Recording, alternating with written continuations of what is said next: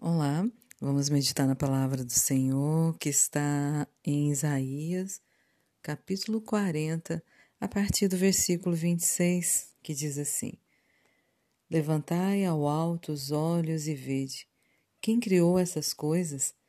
Aquele que faz sair o seu exército de estrelas, todas bem contadas, as quais ele chama pelo nome, por ser ele grande em força forte em poder, nenhuma só venha faltar. Porque, pois, dizes, ó Jacó, e falas, ó Israel, o meu caminho está encoberto ao Senhor, e o meu direito passa despercebido ao meu Deus? Não sabes, não ouviste que o eterno Deus, o Senhor, o Criador dos fins da terra, nem se cansa, nem se fatiga, não se pode esquadrinhar o seu entendimento.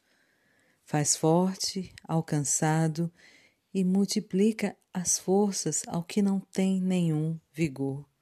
Os jovens se cansam e se fatigam, e os moços de exaustos caem.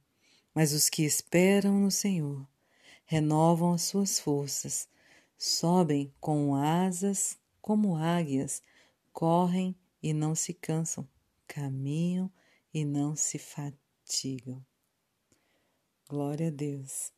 Essa porção é maravilhosa que nos fala do poder desse Deus. Deus Criador, criou os céus, a terra, tem domínio sobre as estrelas, sobre o sol, sobre a lua, sobre tudo. E também tem poder de nos salvar, de nos transformar, de nos santificar. E esse poder foi conquistado por nós na cruz do Calvário, por meio da obra de Cristo Jesus. E ele ressuscitou. A palavra de Deus nos diz: está sentado à direita de Deus e intercede por nós. Por amor, esse Deus Todo-Poderoso que tem poder né, para nos renovar as forças tem poder para nos amar, amar até o fim e nos dar essa graça de sermos transformados em seus filhos e sermos vitoriosos em Cristo Jesus.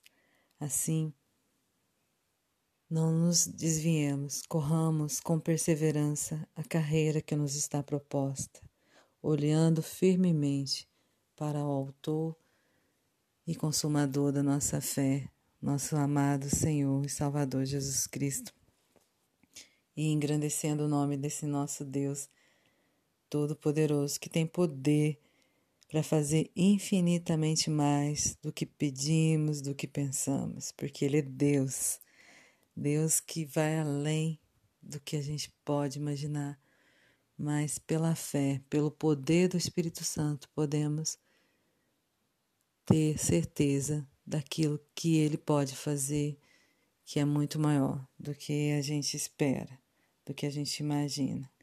Então, louvemos ao nosso Deus, hoje e para todo sempre, porque grande é o Senhor e muito digno de louvor. Na cidade do nosso Deus, seu santo monte, alegria de toda a terra.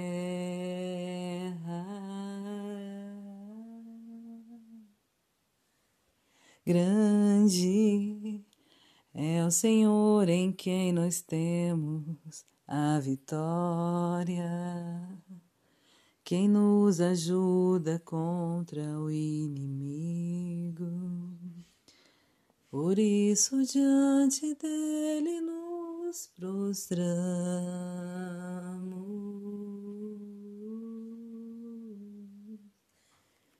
Queremos o teu nome engrandecer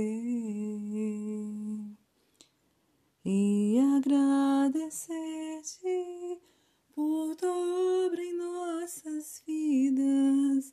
Confiamos em teu infinito amor, pois só tu és o Deus eterno sobre toda a terra e céu.